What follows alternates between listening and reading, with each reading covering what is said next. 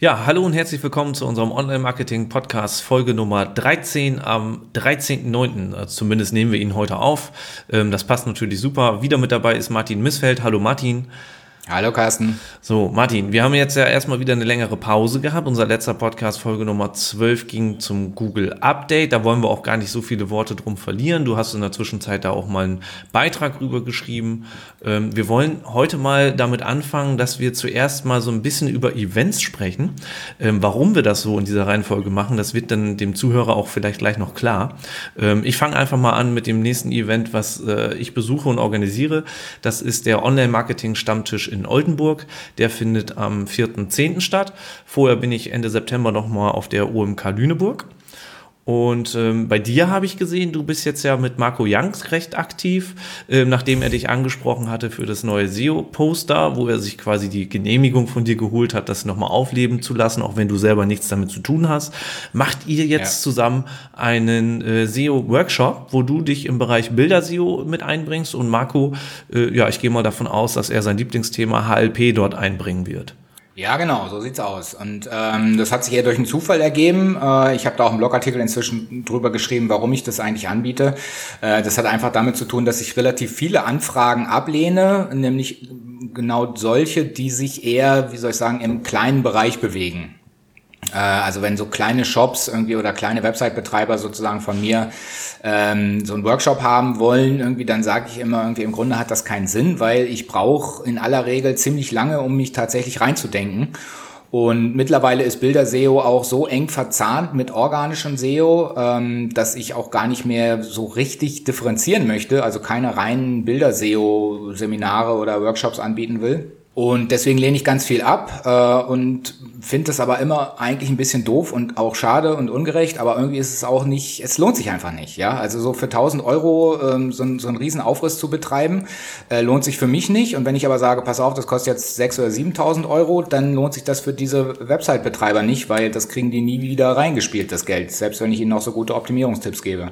Und genau für diese Zielgruppe hm, finde ich es eben sinnvoll, so Workshops zu machen, dass man sagt, da kommen eben zehn. Ähm, ich bereite mich entsprechend darauf vor und erzähle sozusagen aus, aus dem Nähkästchen ähm, von meinen Erfahrungen, zeige exemplarisch an meinen Seiten, was gut läuft, was nicht so gut läuft. Da ich aber selber ja zu Hause arbeite und, und gar keine großen Büroräume habe oder auch keine Meetingräume, Konferenzräume, ähm, hat sich das so ergeben, dass ich Marco gefragt habe, ob ich seine Räume mitnutzen kann. Und dann haben wir uns überlegt, okay, dann machen wir das einfach zusammen. Er mit seinem HLP-Thema, ich äh, mit dem Schwerpunkt Bilder-SEO, wobei, wie gesagt, eigentlich ist es gar nicht mehr so, oder kann man es gar nicht mehr so separieren, richtig. Äh, also es ist so rundum SEO letztlich.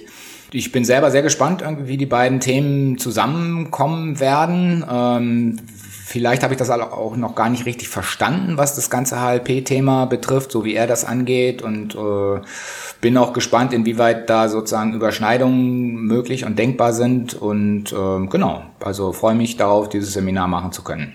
Okay, jetzt hast du natürlich gerade gesagt, dass es sehr viel Aufwand ist, ähm, auch sowas mal vorzubereiten und ähm, dass du auch hast du eben auch gesagt, dass es ähm, vielleicht für 1000 Euro oder für, ein, für eine kleinere Firma nicht unbedingt lohnenswert wäre, das Ganze alles vorzubereiten.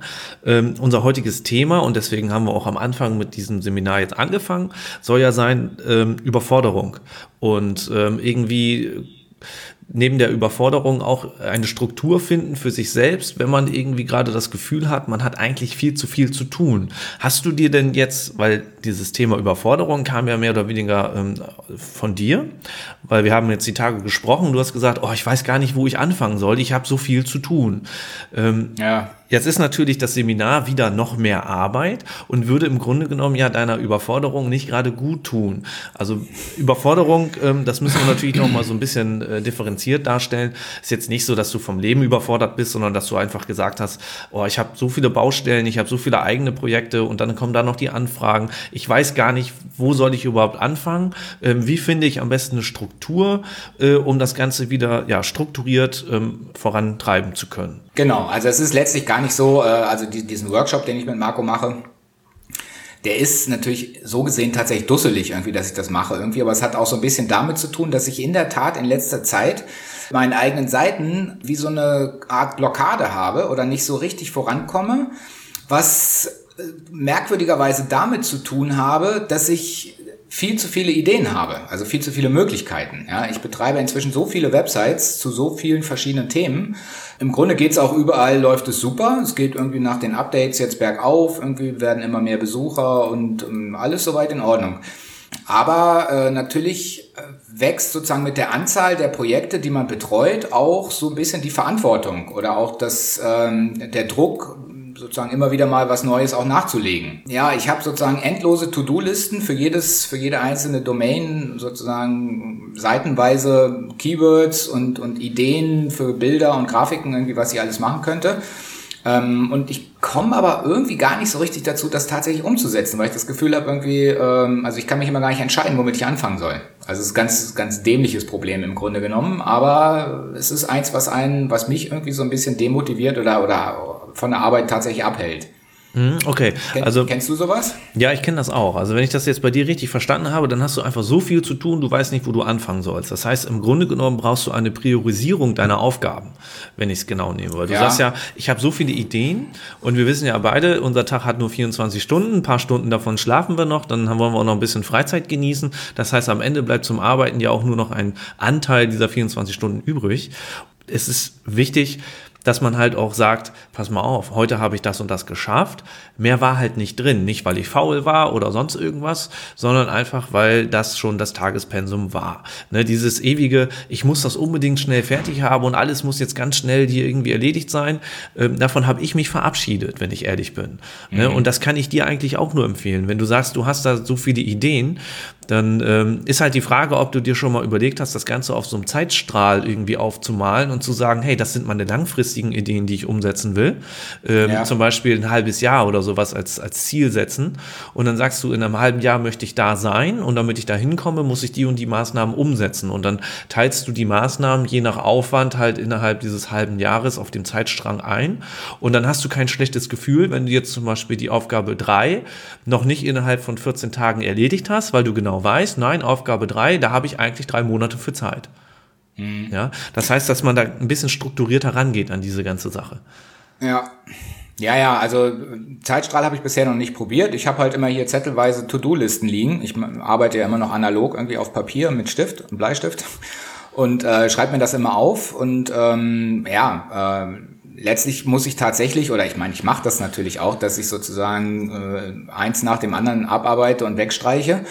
Ähm, aber ja, irgendwie, wenn das so viele To-Do-Listen sind, ist es eigentlich schlecht. Ich habe schon überlegt, ob ich die einfach alle mal wegschmeiße und nochmal eine neue anfange und die dann auch tatsächlich irgendwie abarbeite. Also ich arbeite wahnsinnig lustgetrieben, muss man ja, wirklich okay. sagen. Mhm. Also ich, ich mache am liebsten oder ich, ich suche mir das raus, was mir am meisten Spaß macht und das mache ich dann. Ja.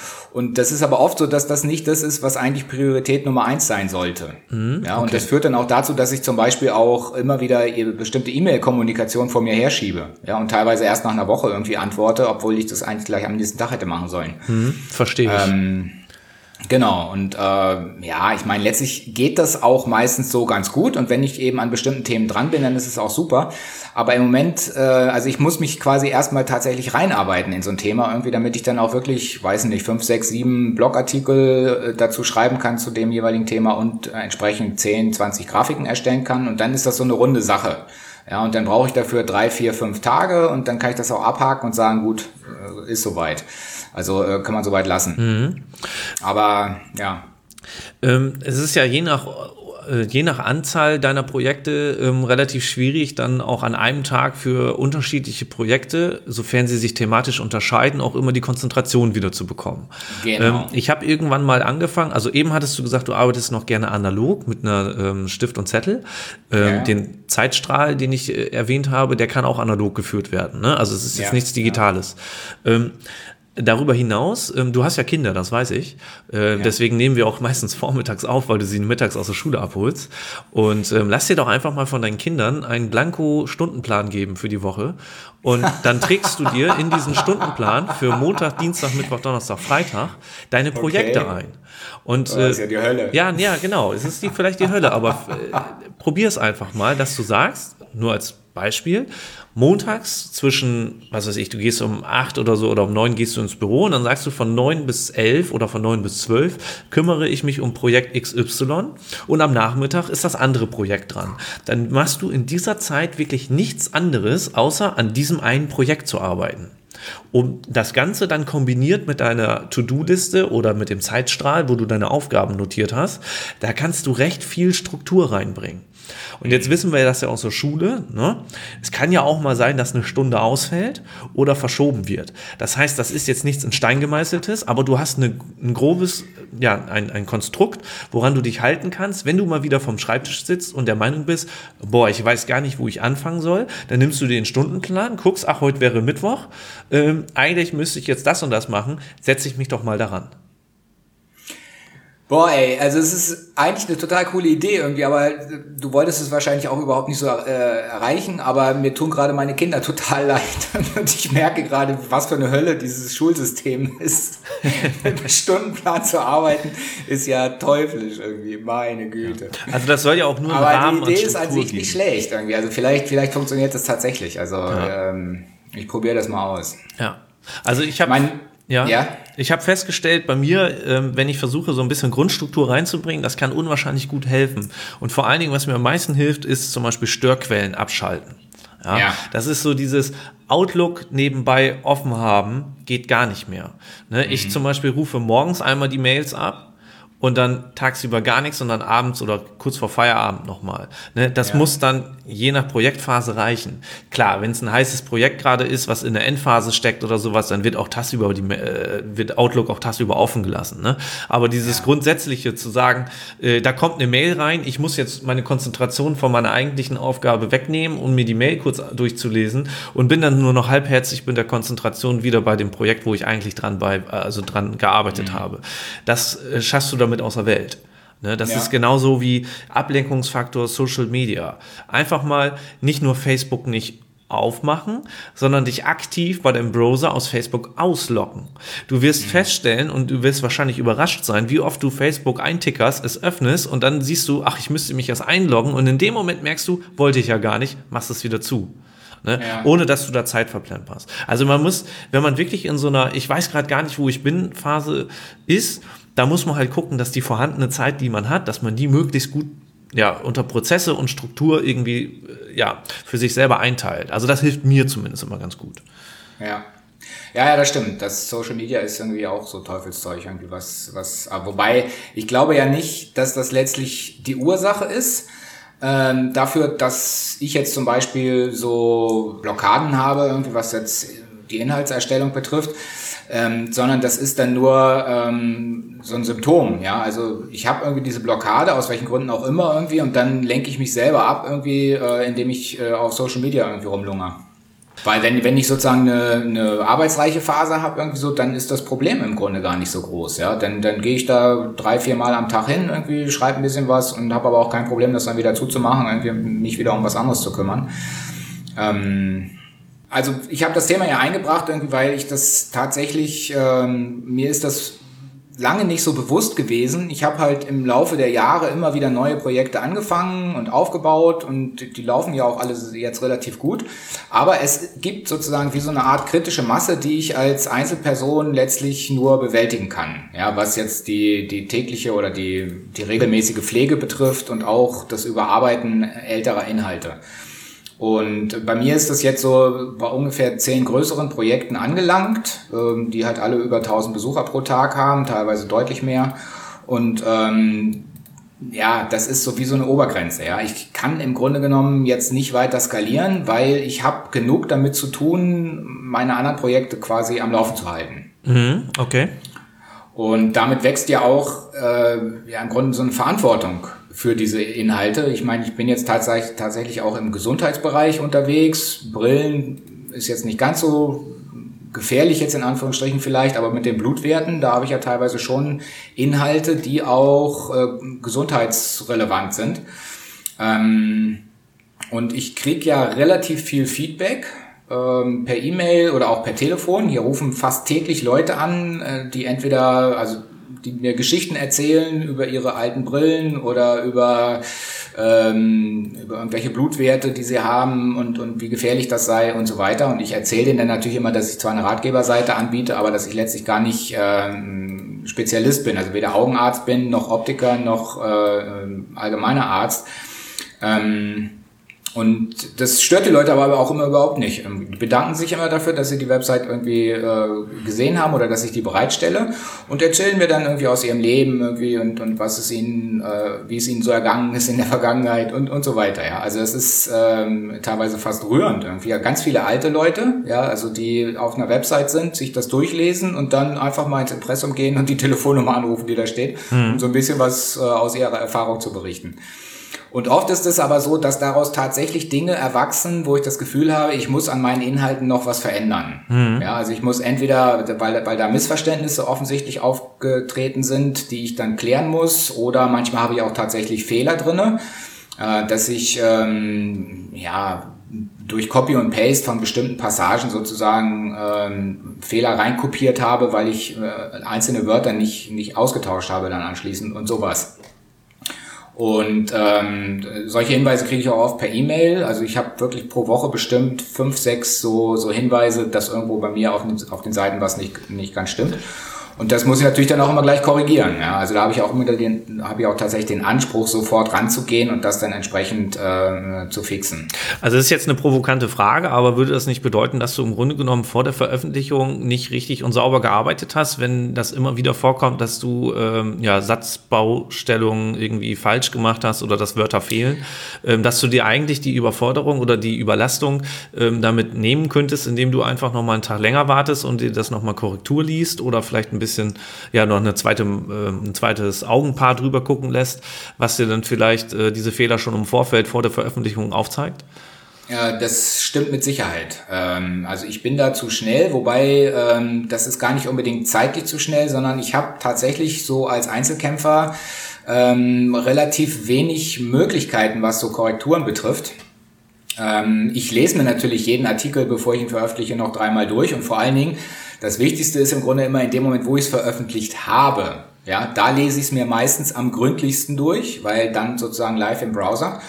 Äh, aber trotzdem gibt es immer wieder Dinge, die einem so durchflutschen. Ja, und ich schreibe letztlich pro Tag zwei bis drei Artikel, also selbst in Phasen, wo ich nicht so viel mache. Ähm, und das ist natürlich dann schon eine, eine, Masse irgendwie, die man, wo man gar nicht hinterherkommt. Mhm. Aber auf der anderen Seite funktioniert ja auch sozusagen dieses automatische Korrektursystem in Anführungsstrichen. Ja, also ich kriege ja dann die Hinweise irgendwie und die sind immer total nett und freundlich und und ähm, ja, also es ist eigentlich fast nie so, dass ich negatives Feedback kriege. Mhm. Es sind alles immer positive Sachen irgendwie und dann gibt es den Hinweis, an der und der Stelle ist irgendwie ein Fehler drin oder so. Genau, ich würde jetzt aber behaupten, dass wenn du gerade konzentriert an einer Sache arbeitest und es kommt so ein Anruf oder es kommt so eine Feedback-E-Mail und du siehst es, dann hörst du sofort mit deiner anderen Arbeit auf, um diesen Fehler zu korrigieren, weil du selber den Anspruch hast, dass dann auf deiner Webseite kein Fehler sein soll. Ist das richtig? Ja, das ist richtig. Ja, und äh, damit ähm, machst du dir natürlich mehr Arbeit, als du vielleicht müsstest. Ne? Also so gern du dieses Feedback hast und wir freuen uns alle über positives Feedback und auch die Geschichten. Ich bin mir sicher, da sind richtig klasse Erzählungen dabei. Ja. Aber am Ende bringt es dir nichts bei der Überforderung. Klar, wir sind jetzt hier keine ja. Maschinen oder sowas. Ne? Es geht jetzt nicht darum, eine hundertprozentige Effizienz irgendwie an den Tag zu legen. Aber wenn es darum geht, irgendwie die letzten 20 Prozent nochmal für einen selber rauszuholen und zu sagen, boah, wenn das Telefon am Tag mal nicht klingelt, das war irgendwie entspannter. Weißt du, was ich meine?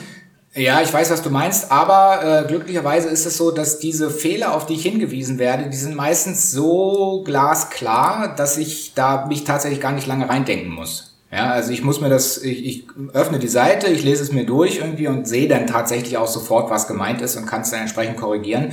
Äh, und dann ist die Seite sozusagen online und ich kann mich wieder um das davor kümmern. Also das ist nichts, was mich jetzt tatsächlich so gänzlich rausbringt. Hm. Wenn du, du hast vorhin von äh, einer Phase geredet oder von Phasen geredet, wo du eine Blockade hast, wo du eine Schreibblockade hast für deine Projekte. Ja.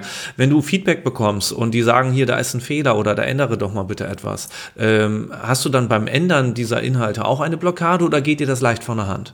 Nein, nein, das geht dann ganz leicht von der Hand. Mhm. Also die Blockade ist tatsächlich eher so, so inhaltlicher Natur, mhm. dass ich mich quasi nicht, nicht wirklich auf ein bestimmtes Thema einlassen kann, was ich machen müsste irgendwie, damit ich dann tatsächlich sinnvoll da was drüber schreiben könnte. Ja, aber wer gibt dir denn vor, dass du dieses Thema jetzt machen musst, außer du dir selbst?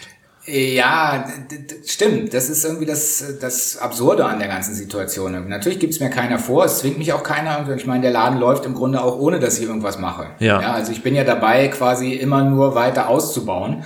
Ähm, und ähm, müsste das eigentlich auch gar nicht machen. Und ich, manchmal mache ich auch tatsächlich ganze Tage, äh, wo ich überhaupt nicht am Computer sitze, sondern nur hier am Haus rumwerkel oder unterwegs bin. Äh, und das schadet sozusagen auch nichts. Mhm. Ja, also die Seiten also, laufen genauso gut. Das ist natürlich jetzt eine interessante Geschichte. Das heißt, du selber, also gibst dir einen Druck, der von dir selbst kommt, nicht extern. Und wenn du diesen, diesen Druck nicht erfüllst, äh, bist du in einer Blockade, die dir im Grunde genommen weiterhin wieder nicht gut tut. Ne, das genau. heißt, im Grunde genommen, also, ne, das soll hier keine psychologische Sendung werden. Ne? Ähm, dafür reicht das Know-how nicht. Ähm, aber im Grunde genommen bist du Herr deiner Probleme, um das so genau zu sagen. Ja, ne? mir geht's ja auch überhaupt nicht schlecht. Also das ist nicht, dass da jetzt irgendwas äh, falsch rüberkommt oder was. Also ich führe, führe ein glückliches, zufriedenes Leben irgendwie so. Aber es ist eben schon auffällig irgendwie, dass ich manchmal Phasen habe, irgendwie, wo ich fünf oder sechs Artikel pro Tag, Tag raushaue und dann eben auch äh, zehn oder 15 Grafiken dazu. Ja. Und dann gibt's auch manchmal eben so Phasen, wo eben mir gar nichts gelingt. Ja. ja. Und das sind interessanterweise immer die Phasen, wo ich hier die Massen an To-Do-List, äh, To-Do-Zetteln habe, was sich immer daraus ergibt, wenn ich ähm, zu intensiv meine eigenen Projekte ähm, analysiere. Ja, jetzt mit der Google Search Konsole oder mit Systrix. Wenn ich erstmal anfange, da so ein bisschen einzusteigen, irgendwie, dann entdecke ich derartig viele Möglichkeiten, die ich habe. Irgendwie und so massenhaft low-hanging fruits, also wo ich einfach ähm, nur einen Artikel schreiben muss und ich weiß, ich komme damit irgendwie ohne Probleme in die Top 5. Ja? Mhm. Also weil man sozusagen das schon quasi ablesen kann, weil ich da für Keywords ranke, für, die ich gar keine Artikel habe. Mhm. Ähm, und ähm, ja, das sind dann eben, wenn sich sowas erstmal sozusagen häuft, äh, dann ja, kann ich mich eben nicht entscheiden. Ich meine, ja. das ist schon, du hast recht, das, ist, das sind alberne Probleme im Vergleich zu dem, was andere haben. Aber vielleicht kennst der ein oder andere irgendwie, dass es eben, ähm, ja, dass man sozusagen so viele Möglichkeiten hat, dass man gar nicht richtig äh, fokussieren kann und nicht genau weiß, wo man weitermachen soll irgendwie und dann verliert man so eine Spannung. Also wie gesagt, ich kenne das bei mir selber auch. Ich habe angefangen, meine Aufgaben zu äh, priorisieren. Ich habe mir dann überlegt, was sind wichtige Aufgaben, was sind weniger wichtige Aufgaben und ähm, was sind vielleicht Maßnahmen oder Aufgaben, wenn ich sie erledige, wo ich dann sowieso erstmal noch auf Feedback von anderen, äh, sei es andere äh, Agenturen, sei es Kunden, sei es sonst wer oder vielleicht sogar auch der Google-Algorithmus, in dem er eine Maßnahme bewertet. Ähm, worauf muss ich warten? Ähm, dann kann ich zum Beispiel in der Zeit andere Aufgaben erledigen, wo ich sowieso nur quasi in Anführungsstrichen Däumchen drehen da sitze und darauf warte. Also ich priorisiere meine Aufgaben mittlerweile. Ähm, das klappt auch recht gut, nicht immer. Ich habe auch manchmal Blockaden und ähm, ich habe das genauso wie du, dass ich teilweise Tage habe, wo ich sage, boah, ey, heute könnte der Tag auch 48 Stunden äh, sein. Meine Motivation zu arbeiten ist so groß, ich will noch gar nicht aufhören. Ja, so das, das kenne ich ja. genauso. Und dann gibt es auch Tage, da komme ich ins Büro, mache einen Rechner an und denke mir, boah, wenn du heute ein bisschen Papierkram erledigt hast, dann reicht das auch. Mehr ist heute nicht drin. Ne? Aber ja. das muss man sich eingestehen. Und ich habe dann ganz einfach für mich selber gesagt, das ist halt unser Vorteil, indem wir für uns selbst verantwortlich sind. Ja. Angestellte können das vielleicht nicht immer machen, aber wenn der ein oder andere Chef zuhört, ist das vielleicht nochmal so eine Motivation, vielleicht darüber nachzudenken, zu sagen, hier pass mal auf, eine Gleitzeit ist in meinen Augen eine sehr, sehr gute Sache bei der Arbeitszeit. Aber was ich eigentlich sagen wollte, ist, ich persönlich habe für mich festgestellt, wenn ich merke, es ist heute ein Tag, wo ich wirklich überhaupt nicht konzentriert arbeiten kann, dann mache ich den Rechner aus dann stehe ich auf. Mhm. Ich dümpel nicht rum. Also ich fange nicht ja. an, wild durchs Internet zu surfen in der Hoffnung, dass die Motivation kommt. Ne, ich mache den Computer aus und ich mache dann irgendetwas anderes, was vielleicht gar nicht damit zu, also gar nichts damit zu tun hat. Wie du schon sagtest, dann werkelt man am Haus oder man ist unterwegs, macht, nimmt andere Termine wahr. Hauptsache weg von der Kiste. Weil die, mhm. die Motivationstage, die kommen von alleine wieder. Ne? Ja, Wenn du jetzt aber auch noch den ganzen Tag vorm Rechner sitzt und du surfst hier über Social Media Profile oder sonst irgendwas und dann gehst du abends nach Hause und denkst dir, verdammt, irgendwie neun Stunden im Büro gesessen, nichts geschafft. Aber wenn du nach einer Stunde erkennst, dass das heute nicht dein Tag ist, dann stehst du auf und hast abends vielleicht sogar noch ein besseres Gefühl. Ja, ist richtig. Ich meine, jetzt sind wir natürlich äh, äh selbstständig beziehungsweise un, un, äh, für uns selber verantwortlich irgendwie. Aber wie ist denn das jetzt, wenn man jetzt zum Beispiel äh, angestellt ist? Ja, ähm, oder wenn man Angestellte hat. Ja, letztlich ist es ja so, dass man ähm, viel effektiver arbeitet, wenn man motiviert ist, wenn man an dem Thema interessiert ist, woran man arbeitet und wenn man das Gefühl hat, irgendwie, dass man tatsächlich was schafft. Mhm. Ja, und ähm, das sind natürlich äh, relativ hohe Anforderungen irgendwie. Und die Frage ist eben, irgendwie ist das in so einem Angestelltenverhältnis überhaupt? Äh, also wie kann man das eigentlich erzielen? Wie, wie kann man sozusagen selber in so eine Umgebung äh, kommen oder sich eine Umgebung schaffen, irgendwie, dass man tatsächlich immer diese Motivation hat? Hm. Weil, ja, also was ich eben schon gesagt habe, ich persönlich bin ein Freund von äh, Kernarbeitszeiten mit Gleitzeit, dass man ja. sagt hier, weil jeder Mensch ist halt individuell und der eine mag halt gerne im Sommer morgens um sechs oder um sieben anfangen zu arbeiten und der andere halt erst um neun oder um zehn. Und wenn man sagt, hier pass mal auf, ähm, auf deine individuellen Bedürfnisse angepasst, kannst du selber entscheiden zwischen sieben und neun oder zwischen acht und zehn, äh, wann kommst du zur Arbeit, ne? Und dann kann derjenige dann halt auch vielleicht nachmittags länger machen oder halt auch früher gehen. Ich glaube mit mit äh, ähm, einer Gleitzeit ähm, kommst du schon den persönlichen Bedürfnissen sehr entgegen. Ja, also ich, ich kann da tatsächlich gar nicht mehr viel zu sagen irgendwie, aber ich wäre da doch interessiert dran, da mal noch ein bisschen was zu, zu hören. Irgendwie vielleicht auch deswegen, weil ich wirklich noch nie angestellt war. Ähm, aber wenn da jetzt sozusagen Zuhörer was äh, beizusteuern haben, irgendwie würde ich oder würden wir uns bestimmt über, über entsprechende Kommentare freuen oder auch, wenn es dann eben bei Facebook sein soll oder woanders irgendwie, ähm, äh, schildert mal sozusagen die, die Situation, wenn ihr im Büro sitzt, wenn ihr quasi äh, Vorgesetzte habt und ähm, ja, von euch erwartet wird, dass ihr total mit Begeisterung und motiviert an bestimmten Themen arbeitet, obwohl das in der Situation gar nicht eure Themen sind. Ja, also ich meine, das ist ja eigentlich, kann das ja gar nicht richtig funktionieren. Also das kommt ja sicherlich auch täglich vor. Ne, weil wir, ja, wir beide haben das ja auch, dass wir nicht immer motiviert sind, was nicht unbedingt heißt, dass wir keinen Bock auf Arbeiten haben. Die Motivation kommt ja aus einem heraus sozusagen und wenn der Tag einfach so ist, dass sie nicht kommt, dann kann man da auch nicht viel für. Ja, also wenn ich das versuche so auf den Punkt zu bringen, irgendwie dann, wenn ich mein eigener Chef wäre, dann würde ich mir jetzt in den Hintern treten und sagen, komm in die Gänge. Und dann würde ich gleichzeitig meinem Chef sagen, äh, was soll das? Das bringt sowieso nichts. Ja, ich werde nicht besser, wenn du mir in den Hinter trittst. Mhm, verstehe ich. Ja. Okay. Gut, Martin. Ich denke, damit haben wir jetzt erstmal zu dem Thema alles gesagt, was wir heute loswerden wollten. Ja. Und ähm, vielleicht bekommen wir ja ein bisschen Feedback. Es ist ein bisschen mau geworden. Am Anfang haben wir noch ein bisschen mehr Kommentare bekommen. Genau. Gut, Carsten. Dann würde ich sagen, nächste Woche wieder. Wir hören uns nächste Woche wieder und äh, vielen Dank, dass du wieder dabei warst. Na klar, gerne. Tschüss. Tschüss.